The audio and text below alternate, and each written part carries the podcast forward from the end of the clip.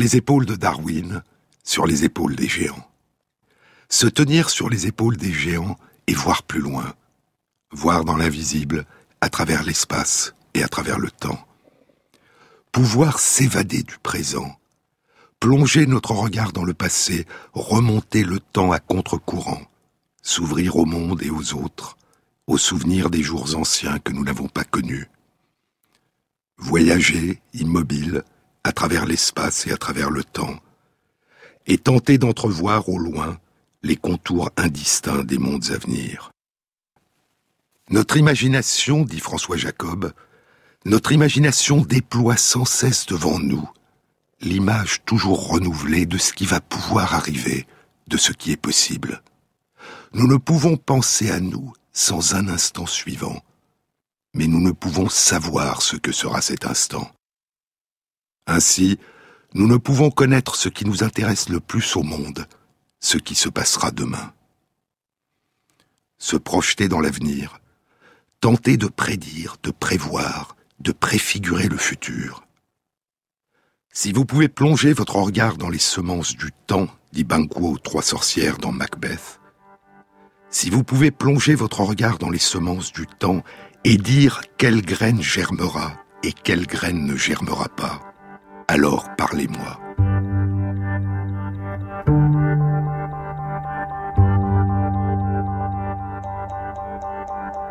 Depuis l'aube de l'humanité dans toutes les cultures, il y a des récits de présages, d'oracles, de divinations, de prophéties. Et il en était de même dans la culture aztèque.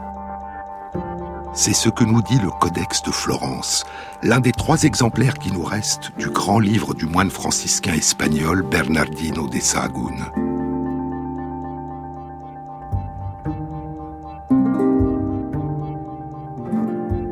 L'histoire générale des choses de la Nouvelle-Espagne. Le livre 12 du Codex de Florence est consacré au récit de la conquête espagnole.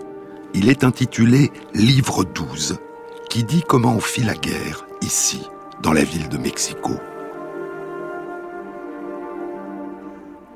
Et les récits en langue nahuatl, la langue des Aztèques, commencent par la description des présages. Les présages funestes qui annoncent l'arrivée future des Espagnols.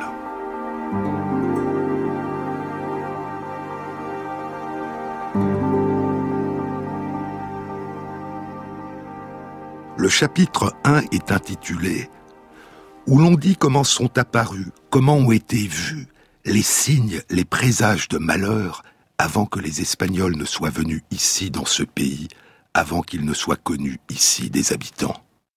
Le chapitre commence ainsi.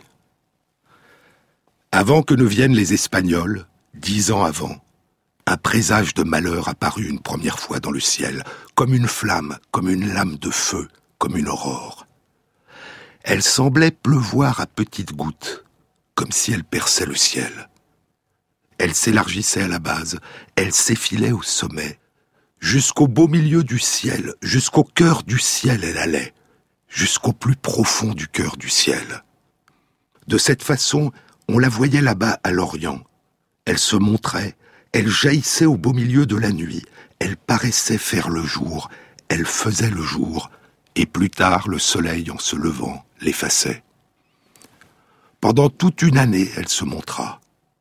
Quand elle paraissait, les gens poussaient des cris, se frappaient les lèvres, délaissaient leur travail. Un second présage de malheur survint ici, à Mexico. Seule d'elle-même, elle s'enflamma, sans qu'on y mît le feu. Seule d'elle-même, elle se mit en feu, la maison du dieu du soleil et de la guerre un troisième présage de malheur, un temple fut frappé par la foudre, par l'éclair. Un quatrième présage de malheur, alors que le soleil brillait encore, une comète tomba, divisée en trois parties.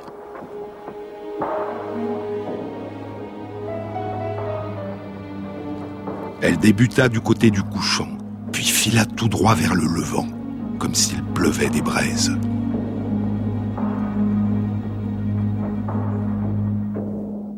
Un cinquième présage, puis un sixième. En tout, huit présages des malheurs à venir. Quand le moine Bernardino de Sahagún arrive au Mexique, en 1529, cela ne fait que huit ans qu'Hernán Cortés a conquis et détruit la capitale de l'Empire aztèque, Mexico Tenochtitlan.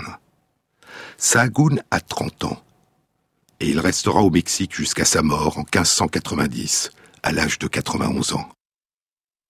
En 1536, il enseigne la grammaire latine à des élèves de la noblesse aztèque dans un collège franciscain dans la cité de Tlatelolco, à la périphérie de Mexico.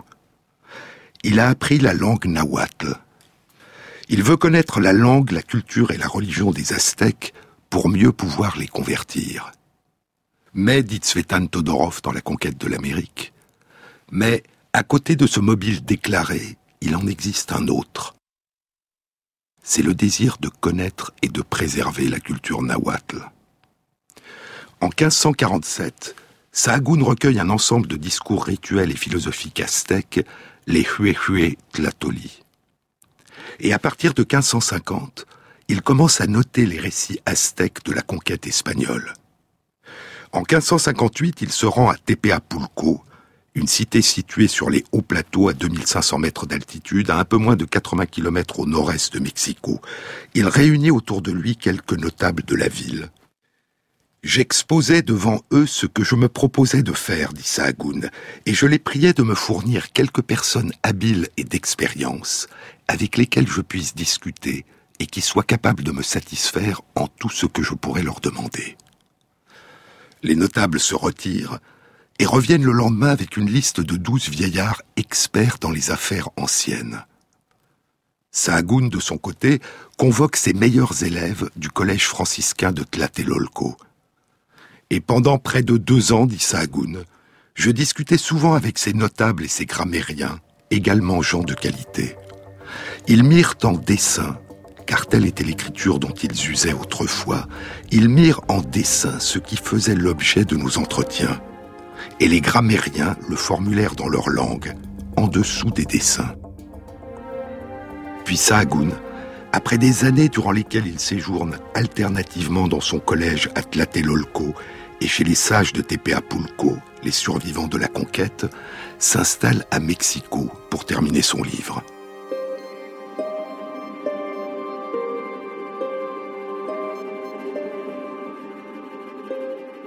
Tout au long de son travail, qui durera 40 ans, il consulte des codex anciens, les livres peints, et se les fait expliquer.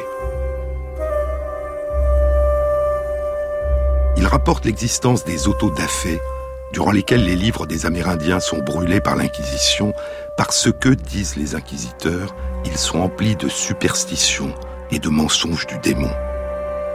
Mais il y eut beaucoup de livres, dit Sahagún, qui restèrent cachés et que nous avons vus. On les conserve même aujourd'hui, dit-il, et c'est grâce à eux que nous avons pu comprendre leur tradition. Mais depuis, ils ont été détruits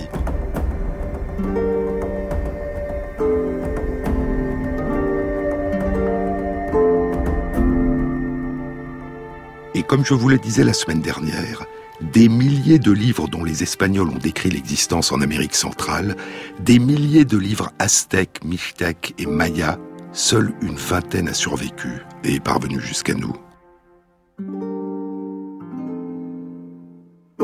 Sahagún a écrit son livre en langue nahuatl, dont les sonorités ont été transcrites en lettres de l'alphabet latin. Il y a ajouté une traduction libre en espagnol et de très nombreux commentaires et il a fait illustrer le livre par des dessinateurs mexicains, mais les peintures ne sont plus les mêmes que celles des livres peints amérindiens, elles sont déjà influencées par l'art espagnol. Et le résultat, dit Svetan Todorov, le résultat, l'histoire générale des choses de la Nouvelle-Espagne, est une œuvre exceptionnelle, d'une très grande complexité, où trois codes s'entrelacent continuellement, la langue nahuatl, la langue espagnole et les dessins. Contrairement à la quasi-totalité des autres chroniqueurs espagnols, Sahagún sépare clairement dans sa traduction espagnole le texte des Amérindiens de ses commentaires. Mais on aurait tort, poursuit Todorov, on aurait tort d'imaginer qu'il nous offre le récit brut des Amérindiens. le texte sent l'influence de ces questions minutieuses, et le discours est fatalement déterminé par l'identité de l'interlocuteur, or celui-ci est un espagnol, un étranger. On peut aller plus loin et, sans pouvoir l'observer, être sûr que les Aztèques ne parlaient pas entre eux de la même façon selon qu'ils s'adressaient à un enfant ou à un nouvel initié ou à un sage vieillard. Et le prêtre et le guerrier ne parlaient pas de la même façon. Mais la somme des connaissances recueillies est énorme et dépasse toutes les autres établies par ses contemporains. Sahagún apporte une masse impressionnante de données et il ne les interprète pas, c'est-à-dire qu'il ne les traduit pas dans les catégories d'une autre culture, la sienne. Au sud-est de l'Empire aztèque était le pays maya. Il s'étendait entre les côtes ouest du golfe du Mexique, les côtes de la mer des Caraïbes à l'est et les rives du Pacifique au sud. Il couvrait le sud-est du Mexique, les plaines côtières du Tabasco et le Chiapas, toute la péninsule du Yucatan, le Guatemala, le Belize et les régions ouest du Honduras et du Salvador. Au sud étaient les hautes terres des Mayas, au nord les basses terres. Les livres de Chilam Balam et de Popol Vuh sont écrits en langue maya, mais comme le Codex de Florence, la langue est transcrite en alphabet latin. Ce sont d'anciens récits qui ont été rédigés après la conquête espagnole et où se mêlent l'antique culture maya et les influences des conquérants. Le Chilam était une sorte de chaman visionnaire qui, lorsqu'il entrait en transe, recevait des messages des dieux et ses prophéties étaient interprétées par les prêtres mayas. Balam était le nom d'un prophète maya. Prédire, prévoir, préfigurer l'avenir, et il y a dans le Chilam Balam, comme dans le Codex de Florence, des prophéties qui annoncent l'arrivée des Espagnols comme un retour des dieux. Balam s'adresse aux habitants d'Itza, la cité-État maya de Chichen Itza, située dans la péninsule du Yucatan, et aux habitants de la cité maya de Tantun, située sur l'île de Cozumel, dans la mer des Caraïbes, au nord-est de la péninsule du Yucatan. Notre Seigneur arrive, Itza, dit le prophète. Notre frère aîné arrive, ô homme de Tantun. Recevez nos hôtes, les hommes barbus, les hommes de l'Est, ceux qui portent le signe de Dieu.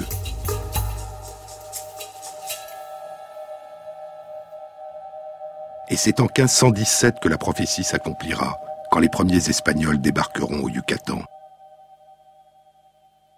une expédition de trois navires partis de Cuba et menée par Hernandez de Cordoba. Ils seront vaincus par les Mayas près de la cité de Champoton, à la base ouest de la péninsule du Yucatan, et Hernandez de Cordoba, blessé, mourra à son retour à Cuba. Un an plus tard, en 1518, une expédition menée par Juan de Grijalva, partie de Cuba avec quatre navires, débarque sur l'île de Cozumel. Et l'année suivante, en 1519, Hernán Cortés débarque à son tour sur l'île, en route vers Veracruz, d'où il partira à la conquête de l'Empire aztèque. Durant quelques années, le pays maya fut épargné. Mais le répit ne dura pas longtemps.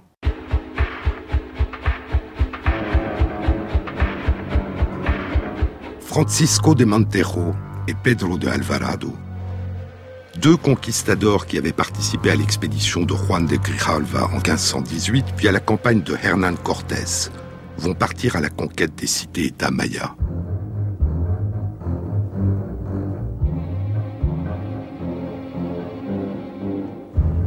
En 1523, Pedro de Alvarado part pour le Guatemala en longeant la côte de l'océan Pacifique avec 300 soldats, 200 cavaliers, 4 canons et une importante troupe de soldats amérindiens. Après de nombreux combats, il prendra possession du Guatemala, du Honduras et du Salvador. Mais la conquête ne sera achevée que 18 ans plus tard, l'année de sa mort en 1541. En 1528, Francisco de Montero avait tenté d'annexer le Yucatan, mais il avait été repoussé par les Mayas. Et ce n'est qu'une quinzaine d'années plus tard, en 1542, que son fils achèvera la conquête du Yucatan. Et il fera de l'ancienne cité-État maya To, au nord-ouest de la pointe de la péninsule du Yucatan, sa capitale, que les Espagnols nommeront Mérida. La conquête des terres mayas sera longue et difficile. Les Mayas se réfugient dans les forêts tropicales et attaquent les Espagnols par surprise, de nuit. Et certains continueront la résistance durant plus de 150 ans. Mange, dit le Chilam Balam. Mange, mange, tu as du pain. Bois, bois, tu as de l'eau. En ce jour, la poussière se répand sur la terre. En ce jour, un fléau est sur la face de la terre. En ce jour, un nuage se lève. En ce jour, une montagne surgit. En ce jour, une main puissante s'empare du pays. En ce jour, les choses tombent en ruine. En ce jour, la tendre feuille est détruite. En ce jour, les yeux des mourants sont clos. En ce jour, les cygnes sont sur les arbres. En ce jour, l'étendard du combat est levé. Et ils sont dispersés au loin dans la forêt. En ce jour, l'étendard du combat est levé. Et ils sont dispersés au loin dans la forêt. Il y avait au nord du Guatemala, au milieu de la jungle, un royaume maya. Ses habitants étaient originaires de la région de la cité-État de Chichen Itza, dans le Yucatan. Ils étaient partis vers le sud plusieurs siècles avant l'arrivée des Espagnols et avaient fondé leur royaume autour du grand lac Peten Itza, où les anciens récits disaient qu'ils avaient vécu autrefois. Et sur une île située au milieu du lac Peten Itza, ils avaient fondé leur nouvelle capitale, Ta Itza, que les Espagnols appelaient Tayasal. Et tout autour dans le Péten, au nord du Guatemala, et à l'est de là dans le Belize, après l'arrivée des Espagnols, vivront des dizaines de milliers de Mayas dont beaucoup viendront du nord, du Yucatan, fuyant l'occupant. Ce n'est qu'en 1697, 175 ans après la conquête de l'Empire aztèque par Cortés, que le dernier royaume indépendant maya et sa capitale Taïtza tomberont aux mains des Espagnols et sur les ruines de Taïtza, dont il ne reste plus rien aujourd'hui, sera bâtie la ville de Flores. « 21 heures, gonfle la rumeur, tes mots ne seraient qu'un leurre. Et lorsque tu songes à stopper, tu replonges, je rêve que l'on s'allonge.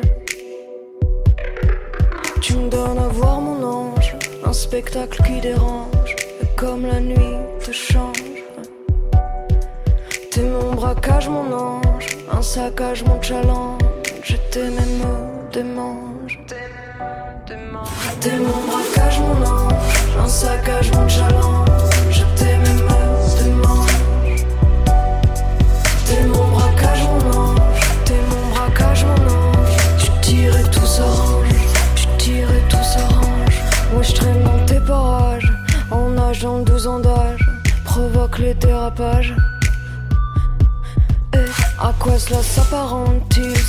Cette nuit je n'ai pas dormi Hier je t'avoue je t'ai pas senti, ouais. T'es mon braquage, mon ange, un saccage, mon challenge. Je t'aime, mes T'es mon braquage, mon ange, t'es mon braquage, mon ange. Tu tires et tout s'arrange, tu tires et tout s'arrange. Chaton, tu joues la montre, sais-tu ce que l'on me raconte? La fièvre au front me monte. Et dans la pénombre des clubs, je compte plus vraiment nombre des pétasses que tu tapes, que tu tombes. Alors je serai pas à l'heure.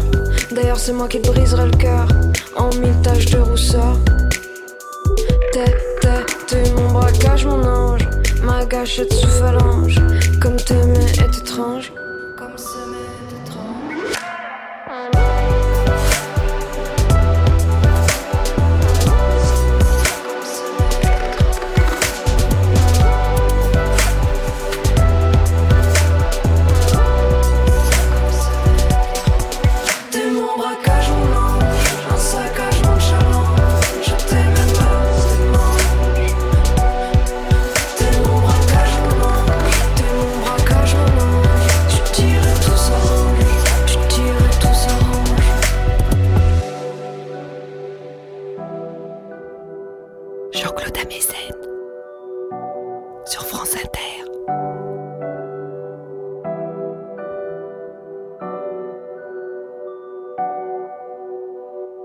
Sur les flancs de la Sierra de Chiapas, dans le sud-est du Mexique, dans l'état du Chiapas, s'élèvent les vestiges de la cité-État maya de Palenque.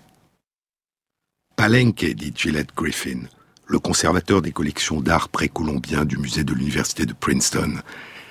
Palenque, le plus énigmatique et le plus émouvant des sites mayas, a gardé ses secrets durant plus de 1200 ans. Le lieu est empli d'une atmosphère qui attire irrésistiblement. Aussi énigmatique qu'elle puisse être, son architecture fait monter vers nous un chant dont l'élégance évoque quelque chose de Mozart. Pas comme l'architecture plus riche et plus lourde des autres sites mayas de la période classique. L'originalité et l'harmonie irradient de la douceur de la pierre calcaire de Palenque. On sent à travers les siècles, la présence de ceux qui l'ont bâti.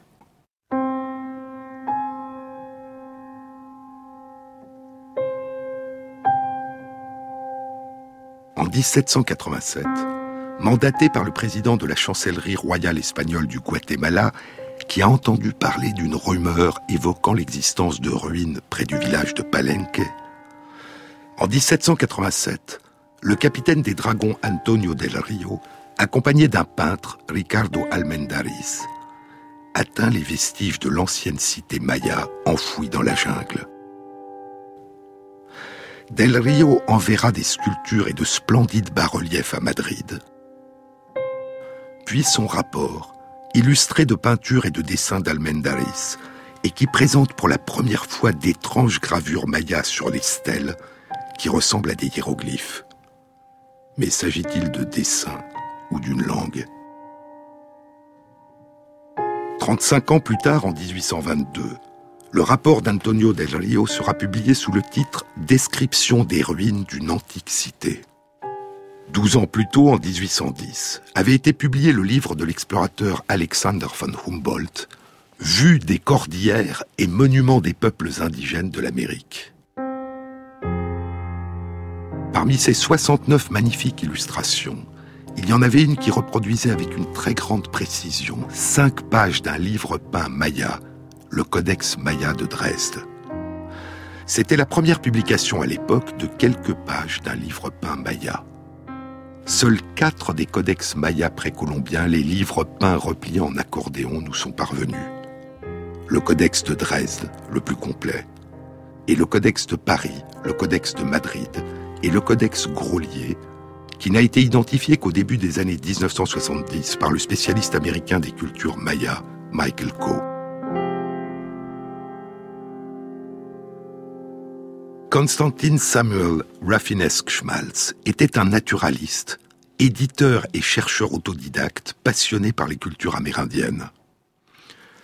En 1832, en étudiant les reproductions des gravures de Palenque réalisées par Ricardo Almendaris et publiées dans le rapport d'Antonio del Rio, et en étudiant les reproductions du Codex de Dresde publié par von Humboldt, il propose que les dessins gravés sur les monuments de Palenque et ceux qui sont peints dans le Codex de Dresde sont des hiéroglyphes. Qu'ils constituent une écriture comparable aux hiéroglyphes égyptiens que Champollion vient de déchiffrer huit ans plus tôt, en 1824. Il propose que ces glyphes de Palenque et du Codex de Dresde font partie d'une même écriture. Et il propose aussi que la langue que transcrit cette écriture est toujours parlée par les Mayas d'Amérique centrale et que cette langue orale devrait permettre de déchiffrer l'ancienne et étrange écriture. Cette écriture devait encore demeurer mystérieuse durant près de 120 ans. Mais Raffinesque en avait déchiffré l'une des énigmes. Il y a sur les stèles, sur les monuments, sur les poteries et dans les codex, des barres horizontales, des points, et un dessin qui ressemble à un œil ou à un coquillage. Que signifient ces dessins, ces points, ces barres et ces coquillages? Sont-ils des symboles? Et si oui, de quoi? Raffinesque a été le premier à comprendre qu'il s'agissait de nombres, du système de notation numérique utilisé par les Mayas les nombres.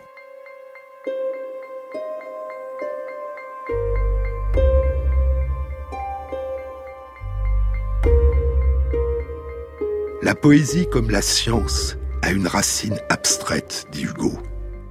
Le profond mot nombre est à la base de la pensée de l'homme. Il signifie harmonie aussi bien que mathématique. Le nombre se révèle à l'art par le rythme, qui est le battement de cœur de l'infini. Sans le nombre, pas de science. Sans le nombre, pas de poésie. La strophe, l'épopée, le drame, la palpitation tumultueuse de l'homme, l'explosion de l'amour, l'irradiation de l'imagination, toute cette nuée avec ses éclairs, la passion. Le mystérieux mot nombre régit tout cela, ainsi que la géométrie et l'arithmétique.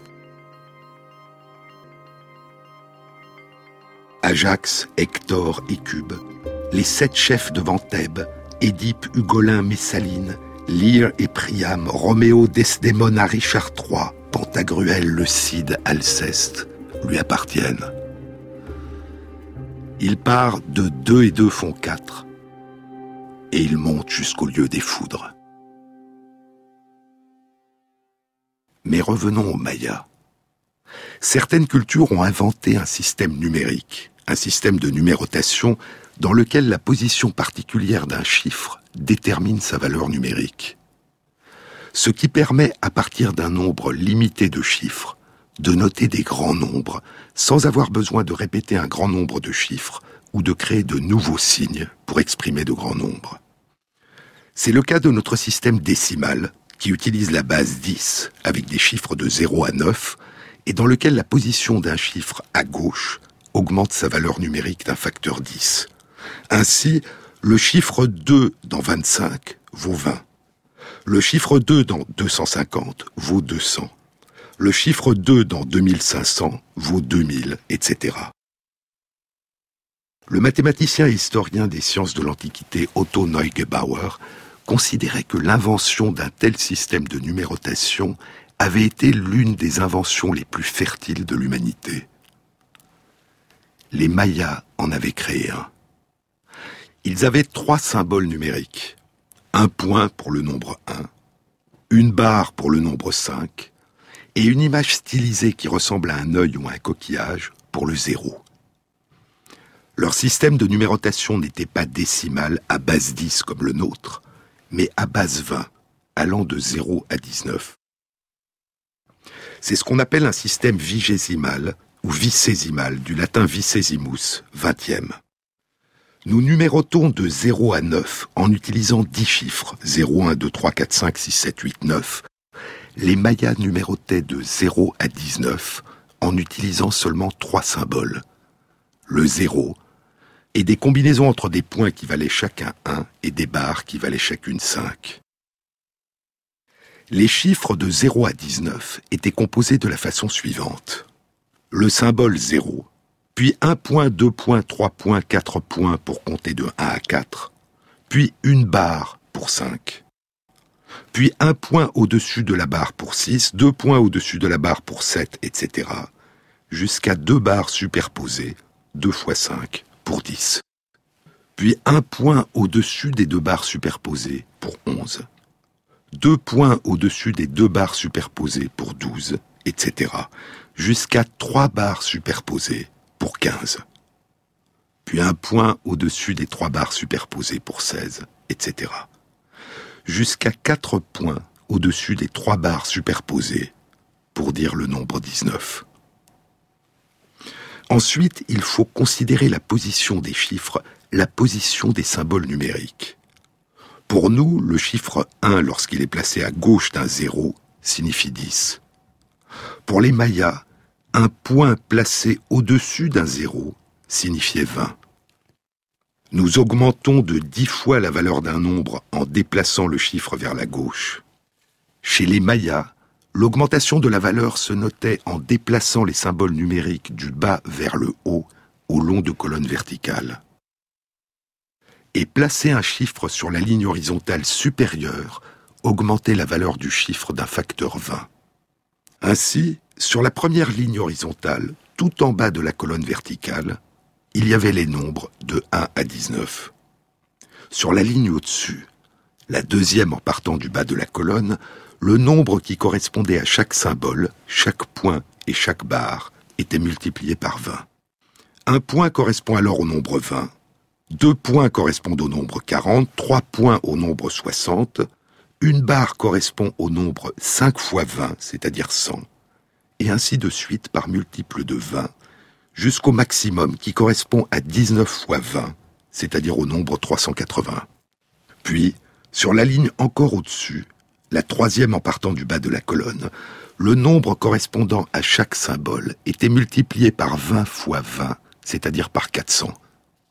Un point correspondait au nombre 400, deux points correspondaient au nombre 800, et ainsi de suite par multiple de 400, jusqu'au maximum pour cette ligne, qui correspondait à 19 fois 400, c'est-à-dire au nombre 7600.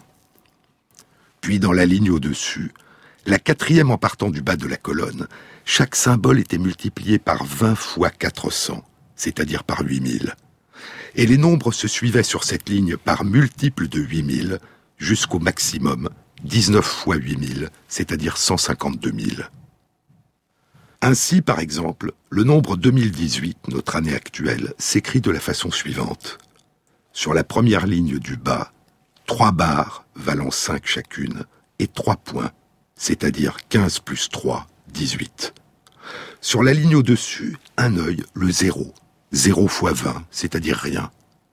Et sur la ligne encore au-dessus, une barre qui vaut 5 fois 400, c'est-à-dire 2000. De bas en haut, trois barres et trois points, surmontés par un œil, surmontés par une barre. 2018.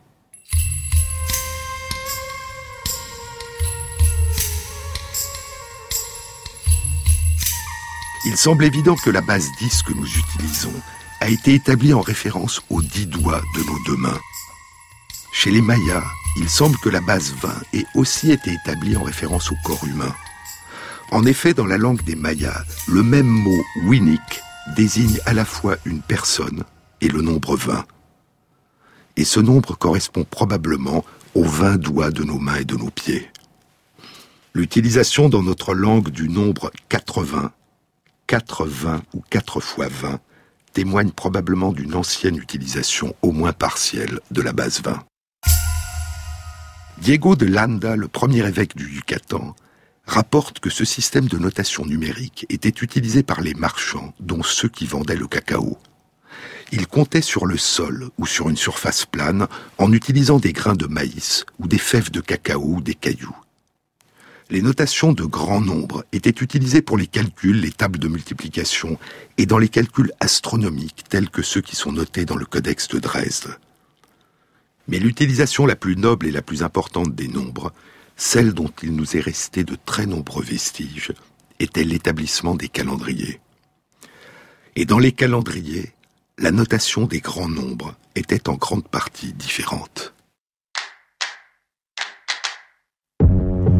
my belly on a woman. Leave her dancing for the lala. Dagger for the damn, the damn, the damn. Fine wine and foie gras.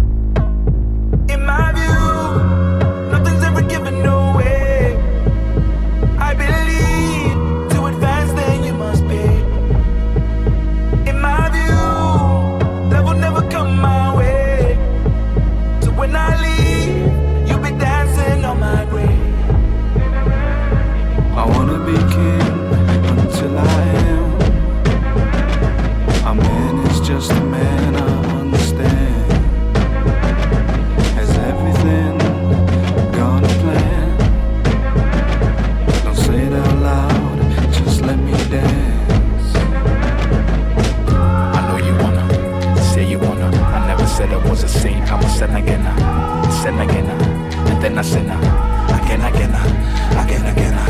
I really wanna take your honor. I'm writing blank checks, I'm a greedy bugger. I take your daughter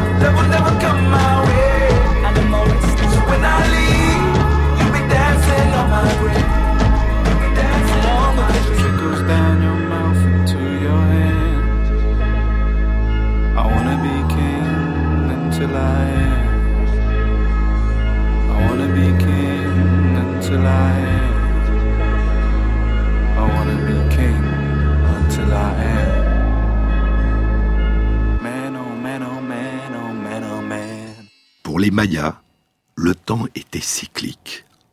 Il était scandé par la roue du temps, ou plutôt par plusieurs roues du temps, plusieurs cycles de durée différentes qui s'articulaient les uns aux autres, s'emboîtaient les uns dans les autres, se croisaient et se complétaient.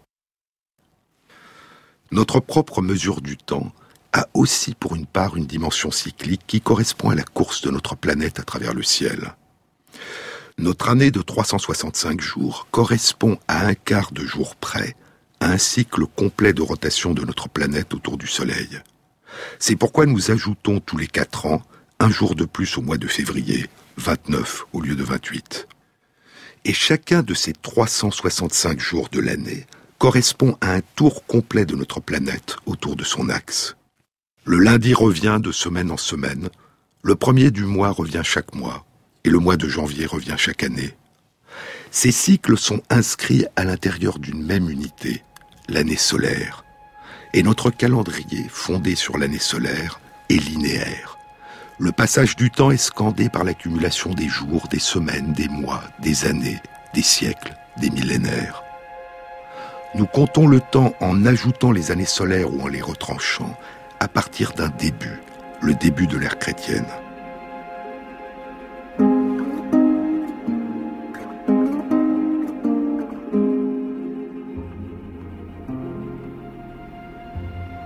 Mais pour les Mayas, comme pour tous les Amérindiens d'Amérique centrale, le temps se déroulait au long de plusieurs cycles différents.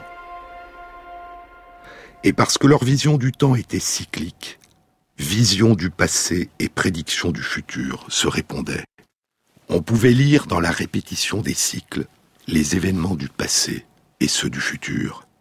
Et ainsi, à travers le passé, le présent et l'avenir, les vivants et les morts se répondaient. Dans toutes les cultures amérindiennes, l'un des calendriers utilisés, le calendrier mixte, était le même. Il consistait en un calendrier solaire de 365 jours, un calendrier rituel de 260 jours et un calendrier qui scandait un cycle de 52 ans. Le calendrier solaire, le Hab, correspond à un cycle solaire qu'on nomme vague parce qu'il compte 365 jours et ne tient pas compte de la durée réelle d'une année solaire, 365 jours plus un quart de jour. L'année était composée de 18 mois d'une durée de 20 jours chacun, un total de 360 jours, auquel était ajoutée une période terminale, un mois supplémentaire de 5 jours, le Ouayeb, les jours funestes. Dans le calendrier solaire Hab, les jours au long de chacun des 18 mois sont numérotés et les mois portent chacun un nom. Le premier mois est nommé Pop, le deuxième Ouo, le troisième Sip, etc., jusqu'au dix-huitième mois Kumku, puis vient le mois des cinq jours funestes, le Ouayeb. Les jours au long des dix-huit mois sont numérotés de 1 à 19, mais le vingtième jour du mois n'est pas numéroté, il est nommé. Il est le prédécesseur du mois suivant, le Tchoum.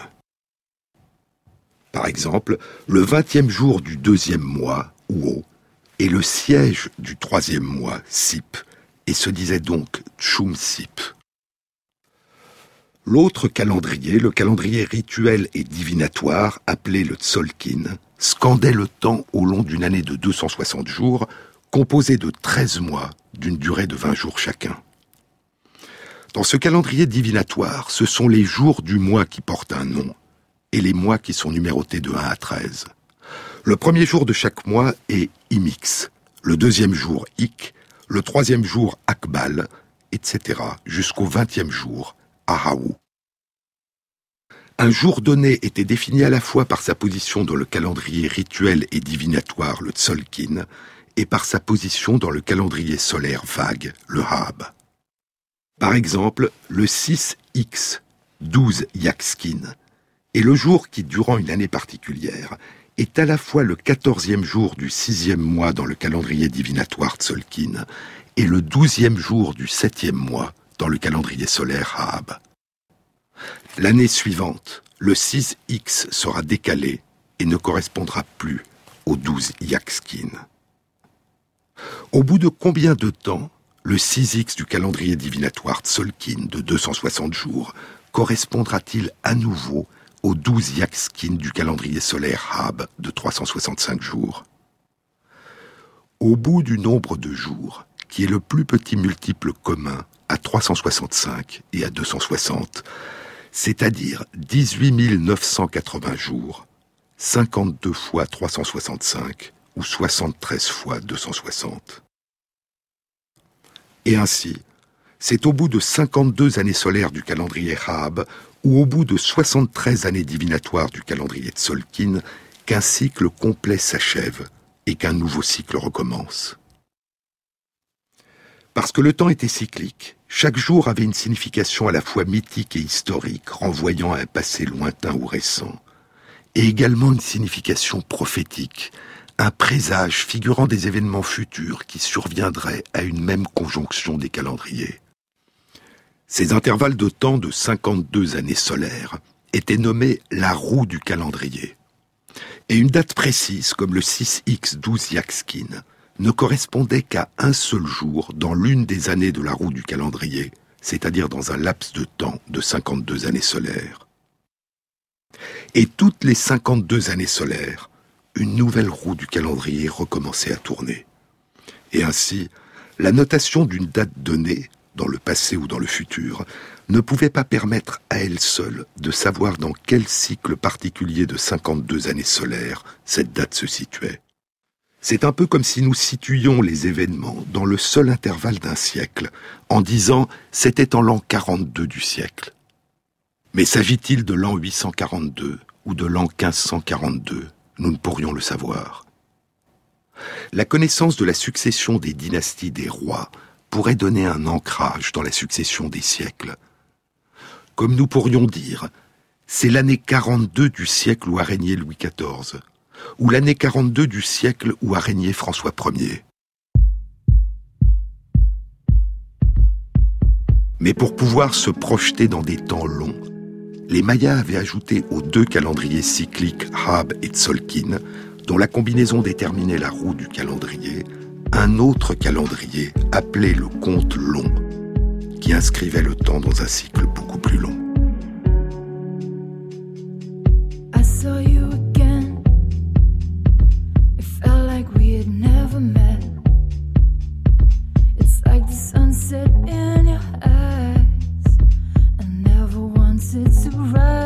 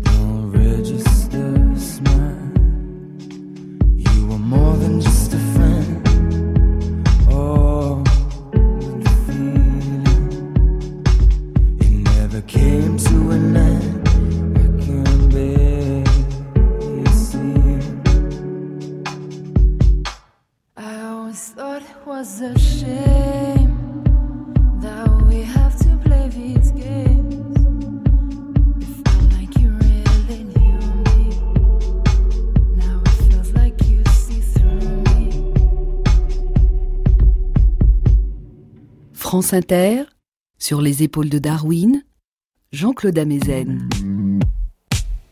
Il y avait dans le calendrier Maya un cycle plus long que la roue du calendrier qui faisait un tour complet de 52 années solaires de 365 jours. C'était un cycle qu'on a appelé le compte court. C'était un cycle dont l'unité de temps était une année de 360 jours, une année solaire sans les cinq jours funestes. Une année de 360 jours était appelée un toun. Un katoun était égal à 20 tounes, c'est-à-dire à 20 fois 360 jours. et la fin de chaque katoun était marquée par des rituels. La façade des temples était rénovée et de nouvelles stèles étaient érigées. Mais le cycle complet du conte court était de 13 katouns, ce qui correspond dans notre calendrier à à peu près 256 ans. Et ainsi, la roue du calendrier inscrivait le temps dans un cycle de 52 ans, et le compte court inscrivait le temps dans un cycle de 256 ans. Le compte court, ce cycle de 13 katouns, avait une importance considérable, et pour marquer la fin de chacune de ces périodes de 256 ans, de nouveaux monuments étaient construits. Mais les Mayas avaient inscrit la ronde du temps dans un cycle beaucoup plus vaste encore, qu'on appelle le compte long. Parce que le cycle du compte long incluait toute la durée de la culture maya, il leur permettait de traiter le temps de façon linéaire en inscrivant toutes les dates à partir d'un début précis. Et cette date du début du cycle du compte long correspond très précisément dans notre propre calendrier au 14 août de l'an 3114 avant notre ère. Le compte long était constitué lui-même d'un cycle de 13 baktoun. Un baktoun correspondait à 20 katouns, c'est-à-dire selon notre calendrier, à une durée de près de 395 ans. C'était la plus grande unité de temps dans le compte long et la durée totale du compte long, la durée de 13 Baktoun, correspondait dans notre calendrier à une durée de 5125 ans, plus quelques mois. Le cycle du compte long, qui dans notre calendrier commençait le 24 août de l'an 3114 avant notre ère, s'est achevé il y a environ cinq ans et demi, le 24 décembre 2012. Une date particulière inscrite par les scribes mayas dans le compte long correspondait à la durée qui s'était écoulée depuis la date du début du grand cycle du compte long. Il y avait, en plus de la roue du calendrier, du compte court et du compte long, d'autres calendriers encore qui traduisaient le très grand intérêt que portaient les Mayas au cycle du temps. Les Mayas étaient des astronomes et des astrologues qui scrutaient, étudiaient et prédisaient la course des astres dans le ciel. Ils avaient élaboré un calendrier des phases de la Lune et des tables des éclipses lunaires et solaires. Ils avaient établi des calendriers fondés sur le cycle de Vénus, d'une durée d'environ 584 jours. Ils prédisaient ses apparitions comme étoiles du matin et comme étoiles du soir. Des bâtiments, des portes étaient alignés sur la position de Vénus à une date donnée, ou sur le lever du soleil au solstice ou aux équinoxes comme c'est le cas de trois bâtiments dans la cité de Chichen Itza quand on les regarde à partir d'un monument particulier. Il y avait des correspondances entre les cycles de Vénus et d'une part les années du calendrier solaire Hab de 365 jours et d'autre part la roue du calendrier de 52 années solaires. Ainsi, par exemple, huit années du calendrier solaire étaient égales à cinq cycles de Vénus, et deux roues du calendrier étaient égales à 65 cycles de Vénus. Cette obsession d'établir des correspondances entre les cycles traduit la préoccupation de l'astrologue d'établir des points de repère tels que des fins de période ou des rencontres entre les cycles. La prédiction transparaît dans tout le calendrier. L'intérêt des Mayas pour l'histoire vient aussi de leur désir de prévoir l'avenir, connaître le passé pour prédire le futur.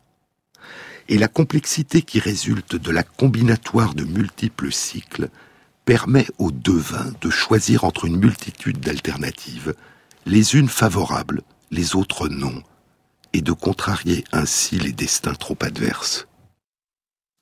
Le grand cycle du conte long, d'une durée de 5125 ans, était lui-même inséré dans un cycle plus vaste encore, qui a été nommé le conte très long. Il permettait de noter des événements passés ou de faire des prédictions d'événements futurs au-delà des limites de l'intervalle de temps de 5125 ans. Le conte très long permettait de se projeter à des millions, voire des dizaines de millions d'années dans le passé ou dans l'avenir. Les calculs de telle durée sont rares, dit Michael Coe, mais on les trouve gravés dans plusieurs cités mayas.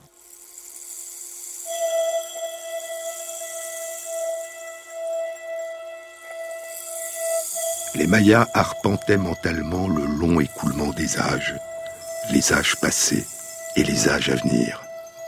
Ils voyageaient loin, très loin, à travers le temps, très au-delà des frontières temporelles dans lesquelles s'était enfermée la quasi-totalité, si ce n'est la totalité des autres cultures qui leur étaient contemporaines ou qui les avaient précédées. Mais on sait aujourd'hui que la passion des Mayas pour les calendriers n'était pas, comme on l'a longtemps cru, un culte qu'ils rendaient au temps. C'était un culte qu'ils rendaient à leur histoire, aux dynasties de leurs rois, dont ils inscrivaient le règne dans le temps. Mais pour comprendre, il a fallu attendre le déchiffrement de leur écriture au milieu du XXe siècle. Et ce n'est que durant les années 1960 que sera révélée la signification historique des inscriptions gravées sur les stèles de pierre des antiques cités mayas. Comme nous le découvrirons dans une prochaine émission.